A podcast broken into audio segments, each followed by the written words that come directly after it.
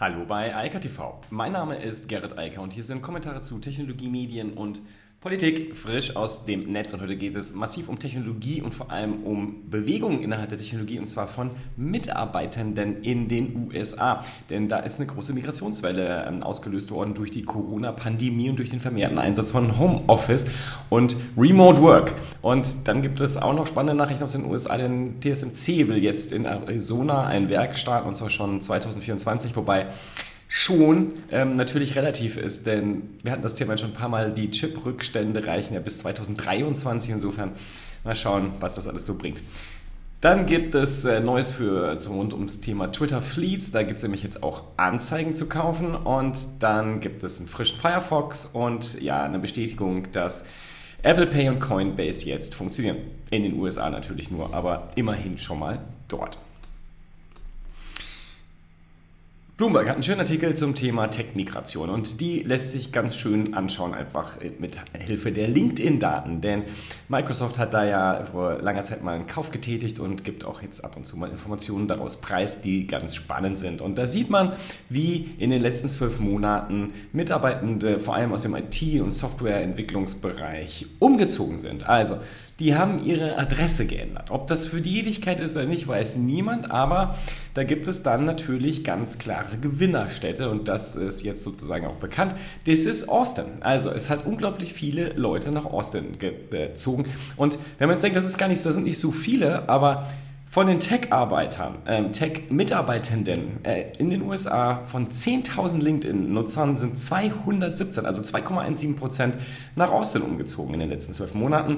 Ähm, 1,5 Prozent nach Nashville, 1,4 Prozent nach äh, Charlotte äh, und so geht das munter weiter. Also da haben sich ganz viele Leute gedacht, warum soll ich irgendwo so teuer wohnen, wenn ich vielleicht auch in der Nähe von Familie, Freundinnen etc näher und günstiger wohnen kann und auch von da aus arbeiten kann. Und das ist dann halt passiert und ganz offensichtlich ist Austin da interessant. Die Hauptstadt Texas hat offensichtlich ihre Reize und eine ganze Menge Leute angezogen. Übrigens auch nicht nur Mitarbeitende, auch Unternehmen haben sich umgesiedelt. Insofern ist das natürlich ein bisschen permanenter als nur ähm, die Mitarbeitenden, die gehen.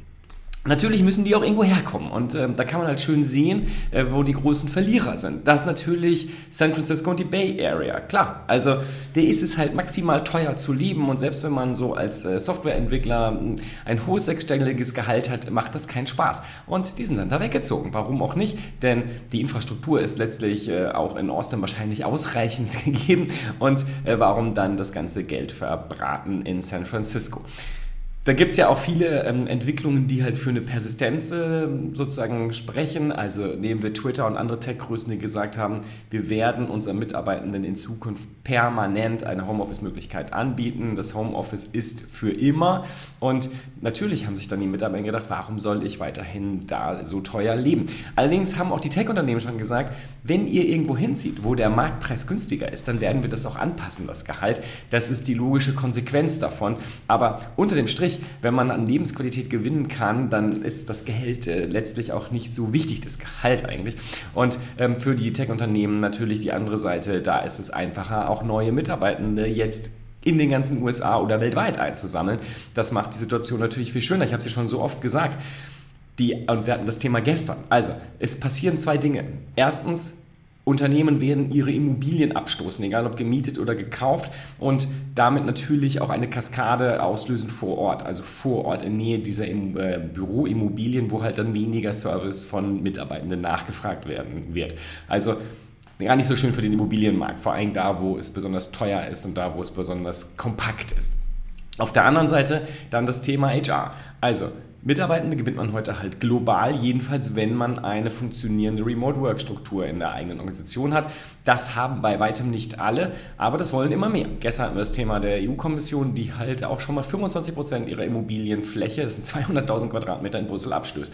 Das wird Auswirkungen auf den Brüsseler Immobilienmarkt haben. Das wird Auswirkungen darauf haben, wie und wo Mitarbeitende zukünftig, also Mitarbeitende der EU-Kommission arbeiten. Und das Gleiche sieht man halt hier in den USA.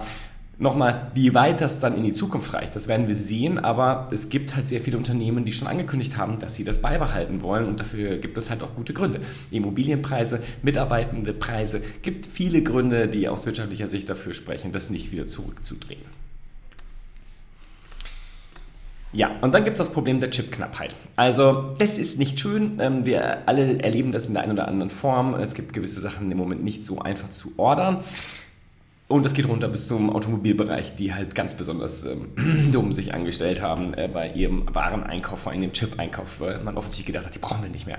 Und äh, dann sollen die TSMC und andere Jungs mal gucken, was sie machen. Aber es gab halt andere wie Apple, die haben natürlich gekauft und äh, jetzt stehen Daimler und Co. Ziemlich doof da. Ähm, Autos werden teurer, aber gut, wer will noch ein Auto kaufen? Das ist ja die andere Thematik. TSMC geht jetzt jedenfalls nach Arizona. Warum tun die das? Klar. Intel Samsung und TSMC, das sind die großen Chip-Produzenten dieser Welt. Ähm, und die wollen natürlich an diesen 50 Milliarden Jackpot, äh, den ähm, die beiden Administrationen da gerade zur Verfügung stellen, denn die will Unternehmen Chip-Produktion ins Land ziehen. Und äh, TSMC hat gesagt, offensichtlich wollen sie da auch dran partizipieren. Also geht es nach Arizona. Schon gesagt, erst 2024 wird dieses Werk starten. Und das ist ja auch klar, das kann man ja nicht sozusagen aus dem Boden stampfen selbst wenn man es in so kurzer Zeit bauen und dann auch mit Mitarbeitenden befüllen kann. Das dauert dann trotzdem ein bisschen. Ähm, in, Deutschland würde das wahrscheinlich fünf Jahre dauern, aber egal. Ähm, immerhin, das kommt halt nach dem Peak. Insofern, ich weiß nicht so richtig, ob das alles sinnvoll ist, was da passiert, aber ganz offensichtlich hat die US-Administration gesagt, das ist strategisch so wichtig. Wir wollen auch für die Zukunft nach der Pandemie und was immer da kommt, dafür sorgen, dass Chip-Infrastruktur im eigenen Land ist und nicht nur in Asien, denn das ist ja die Realität. Da ist halt mit Samsung und TSCM und TSMC, Entschuldigung, ist natürlich auch der größte Hersteller. Das darf man ja auch nicht vergessen, einfach in Volumina. Und die hocken halt nur mal in Taiwan, das ist weit weg. Und wenn dann die Logistik nicht mehr so gut funktioniert, dann ist das sehr unschön für sehr, sehr viele Branchen, denn alle sind abhängig von Mikroprozessoren, ganz egal, in welche Branche man da schaut. Twitter. Twitter hat ja also äh, die Innovationskraft und die auch Release-Kraft von Twitter ist im Moment sehr hoch. Es gibt unheimlich viele neue Produkte. Das Stories-Format ähm, ist ja schon älter da. Das Thema Fleets ähm, ist äh, neuer, aber jetzt kommt da auch Werbung. Das gab es bisher nicht, man konnte darin nicht werben und das ist ja das, äh, was die Werbetreibenden wollen.